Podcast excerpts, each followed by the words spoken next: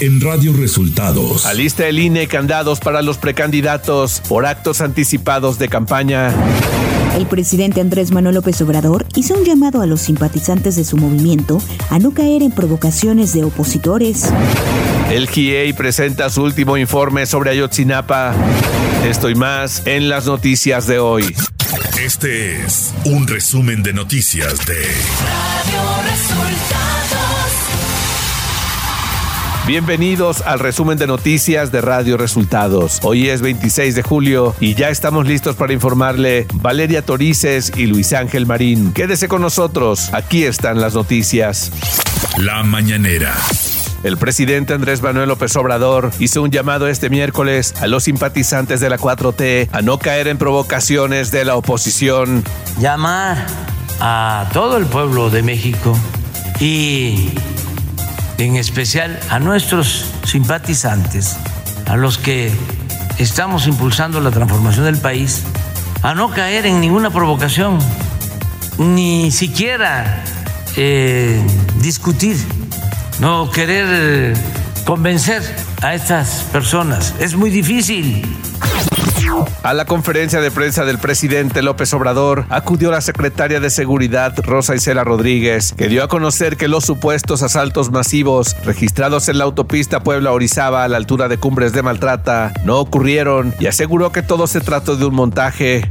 Efectivamente, estuvo en las redes la noticia sobre un asalto automovilistas en la carretera. Decían que eran 300 automovilistas que les eh, cubrieron la salida y la entrada y que había asaltos em, a cada uno de los vehículos y esta noticia fue falsa.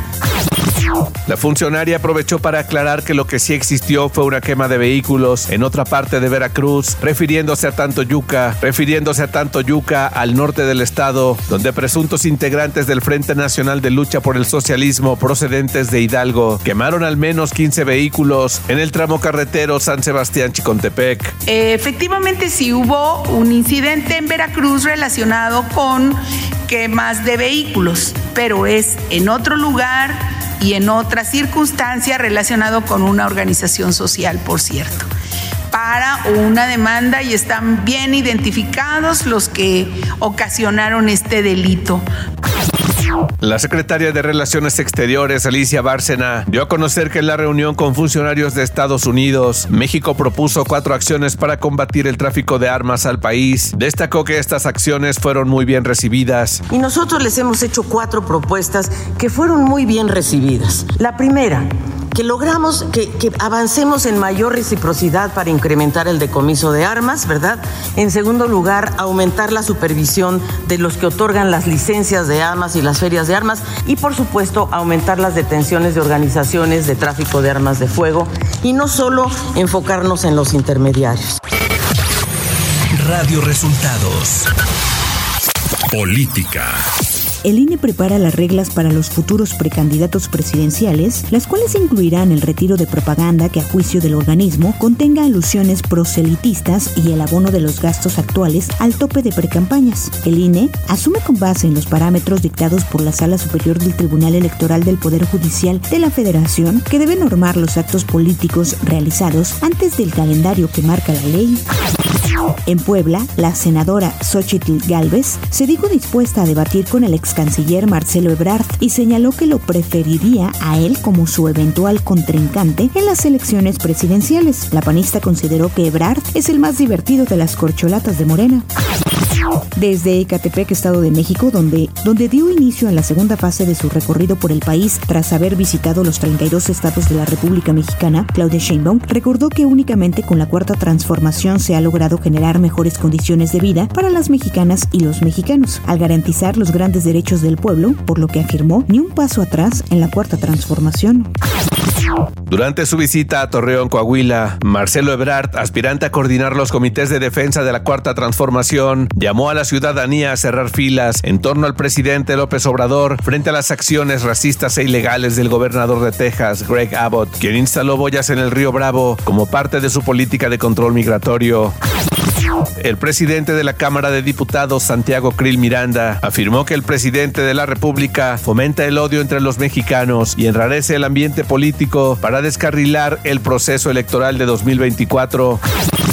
El senador con licencia, Ricardo Monreal, afirmó que es necesario continuar con el legado del presidente López Obrador, aunque destacó que las políticas públicas que ha implementado el presidente son correctas. Mencionó que es necesario reforzar algunas de ellas como la seguridad pública, la educación, la salud y la protección del medio ambiente. Durante la celebración del 140 aniversario de los talleres gráficos de México, la presidenta del Instituto Nacional Electoral, Guadalupe Tadei, informó que para los procesos electorales del 2024 se realizarán la impresión de más de 540 millones de boletas. Detalló que 312 millones serán utilizadas para las elecciones federales, mientras que 230 millones serán usados para los comicios locales. Tadei Zavala mencionó que el INE estima que acudan a votar más de 98.4 millones de mexicanos en 2024. En Nuevo León, Adán Augusto López externó que Vicente Fox seguirá sin pensión presidencial cuando él o cualquiera de los aspirantes presidenciales conocidos como corcholatas gane la elección de 2024. El exsecretario de Gobernación se reunió este martes con militantes en dos eventos, el primero en el Auditorio Municipal de Escobedo y después en un salón en la Exposición Ganadera de Guadalupe en el estado de Nuevo León. Nacional. El Grupo Interdisciplinario de Expertos Independientes, GIEI, presentó su sexto y último informe sobre la desaparición de los 43 normalistas de Ayotzinapa, sin que el caso haya sido esclarecido todavía por las autoridades. A dos meses de que se cumplan nueve años de los hechos de Iguala, los estudiantes siguen sin ser localizados y tampoco existe una narrativa concreta sobre cómo sucedieron los hechos. Ciudad de México. El secretario de Seguridad Ciudadana de la capital del país, Omar García Harfush, informó de la detención de dos hombres más relacionados con la célula delictiva a la que se le decomisaron 215 kilogramos de cocaína. La detención de los dos hombres se realizó en calles de la alcaldía Venustiano Carranza. El gobierno de la Ciudad de México, a través de la Secretaría de Turismo, recibió el distintivo Queer Destinations, mediante el cual la Ciudad de México es reconocida y refrenda su compromiso como una cadena de valor que la fortalece como destino con una oferta turística especializada para el segmento LGBT. La secretaria de Turismo, Natalie Desplas, remarcó que la Ciudad de México es la única capital de todo el continente en contar con este distintivo. Información de los estados. Una jueza de control vinculó a proceso a Jesús N. y a Laura N. como probables responsables del delito de extorsión en perjuicio de una maestra y de una trabajadora de la escuela primaria y preescolar Frida Kahlo en Cuautitlán Izcalli, a quienes agredieron el pasado 17 de julio. La juzgadora acreditó este martes las imputaciones de la Fiscalía General del Estado de México para iniciar el proceso penal.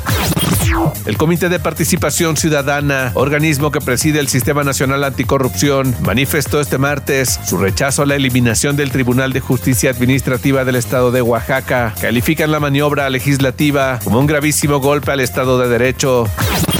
Presuntos integrantes del Frente Nacional de Lucha por el Socialismo procedentes de Hidalgo quemaron al menos 15 vehículos en el tramo carretero San Sebastián Chicontepec en el municipio de Tantoyuca, Veracruz, para exigir justicia por la ejecución extrajudicial de Gregorio de la Cruz, miembro de la organización. El gobernador del estado, Cuitlagua García, calificó los hechos como de tinte político. Clima. Para este día, un canal de baja presión en el sureste de la República Mexicana, aunado al ingreso de humedad del Océano Pacífico, Golfo de México y Mar Caribe, ocasionarán chubascos y lluvias fuertes en el oriente, centro, sur y sureste mexicano. Economía.